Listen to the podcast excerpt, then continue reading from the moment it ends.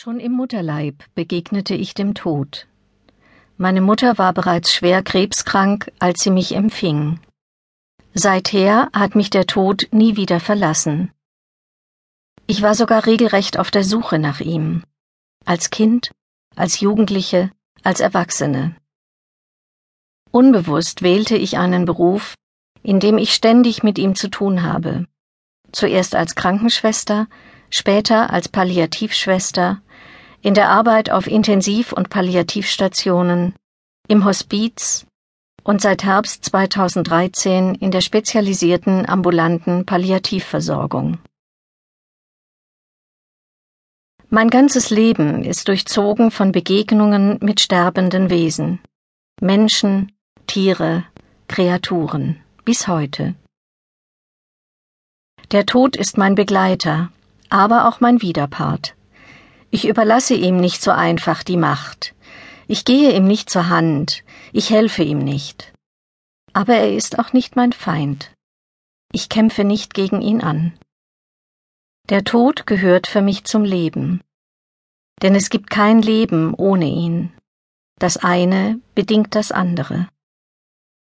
Es ist ein ständiger Kreislauf von Werden, Sein, Vergehen. Dieser Dreiklang bestimmt unsere Welt, unser Leben.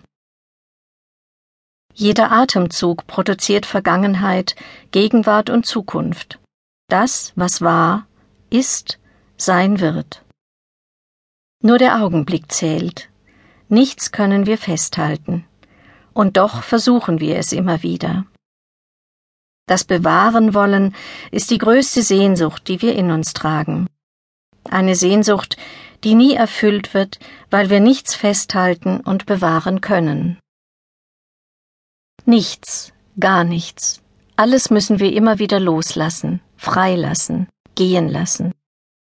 Besitz, Gegenstände, Statussymbole, Tiere, vor allem aber Menschen. Menschen, die uns wichtig sind, die uns nahestehen, die wir lieben. Dieses Lassen fällt uns am schwersten. Es ist die schmerzlichste Prüfung, die das Leben mit sich bringt, und im Tod wird sie am brutalsten von uns gefordert. Sowohl im Tod eines uns nahestehenden Wesens wie auch in unserem eigenen. Das Sterben ist die wohl intensivste und radikalste, oft von einer Minute zur anderen erzwungene Übung des Loslassens. Und wir alle haben Angst davor. Die Angst vor dem Sterben und vor dem Tod ist die archaischste und tiefste Furcht, die wir haben können. Sie ist auch eine Angst vor der Ungewissheit, was im Sterbeprozess geschieht, vor dem Alleinsein, dem Verlassenwerden. Deshalb handelt dieses Buch vor allem davon, wie sich diese Angst verändern und transformieren lässt, damit wir gut sterben können. Gut sterben, was heißt das? Geht das überhaupt? Wahrscheinlich hat jeder eine andere Vorstellung davon, was gutes Sterben konkret bedeuten könnte. Für die einen ist es der Tod im Schlaf, der unmerklich kommt, auf leisen Sohlen. Für andere ist es der Tod aus heiterem Himmel, der den Menschen fällt wie der Blitz einen morschen Baum.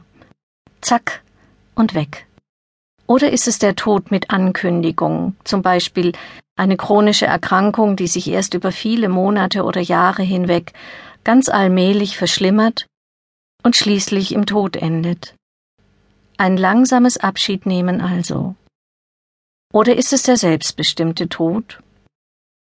Im Laufe meines jetzt 56-jährigen Lebens, in dem ich Tausende von Menschen auf ihrem Weg in den Tod begleitet habe, sind mir sieben Aspekte klar geworden, die zu einem guten Sterben beitragen. Es sind Voraussetzungen dafür, dass wir dieser letzten Lebensphase in Ruhe und Gelassenheit entgegensehen können.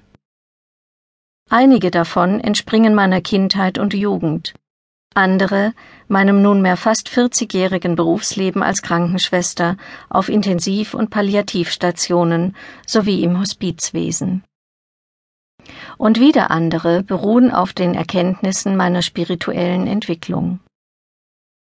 In unserem täglichen Leben gehen diese sieben Aspekte oft unter. weil das Sterben ebenso wie der Tod